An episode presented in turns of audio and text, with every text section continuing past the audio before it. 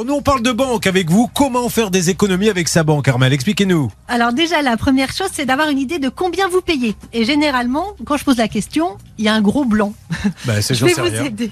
Pour le savoir, il suffit de regarder votre relevé annuel de frais bancaires. Il vous adresse chaque année en moyenne, dans une banque classique, les frais bancaires s'élèvent à 200 euros par an. Alors le premier conseil pour faire des économies, c'est d'éviter les offres toutes faites. Vous savez, les packages.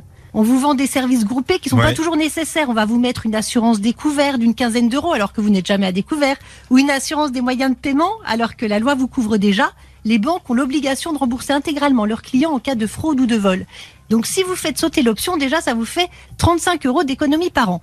Après, si vous choisissez des services à la carte en mettant uniquement ce qui est utile, la carte bancaire, le chéquier, le service de banque à distance et les frais de tenue de compte, vous paierez trois fois moins cher que le package. C'est incroyable, mais ça, vous savez, un jour, Armel, je rêverais que vous me fassiez une démonstration, qu'on demande à quelqu'un, euh, en toute transparence, de nous donner euh, sa fiche de, de, de frais que son et que vous nous détaillez tout ce que l'on paie sans même le savoir et qui ne sert à rien.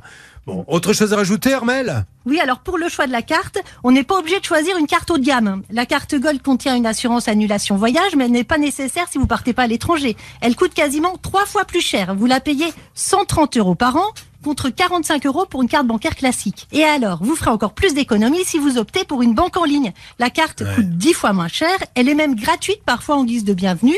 Selon le comparateur Moneyvox pour un panier de service standard, la facture est limitée à 2,78 euros par an chez Boursorama Banque et Fortunéo contre 200 euros dans les banques classiques. Mais mine de rien, ça fait quand même une belle économie hein, si on additionne tout ça. hein, c'est Eh incroyable. oui. hein. Alors pour savoir si la banque en ligne est faite pour vous, c'est simple, regardez si vous êtes allé chez votre banquier l'année dernière. La réponse est non, vous pouvez passer à la banque en ligne, mais comme il n'y a pas d'agence, bah faut être à l'aise avec Internet et les applis mobiles.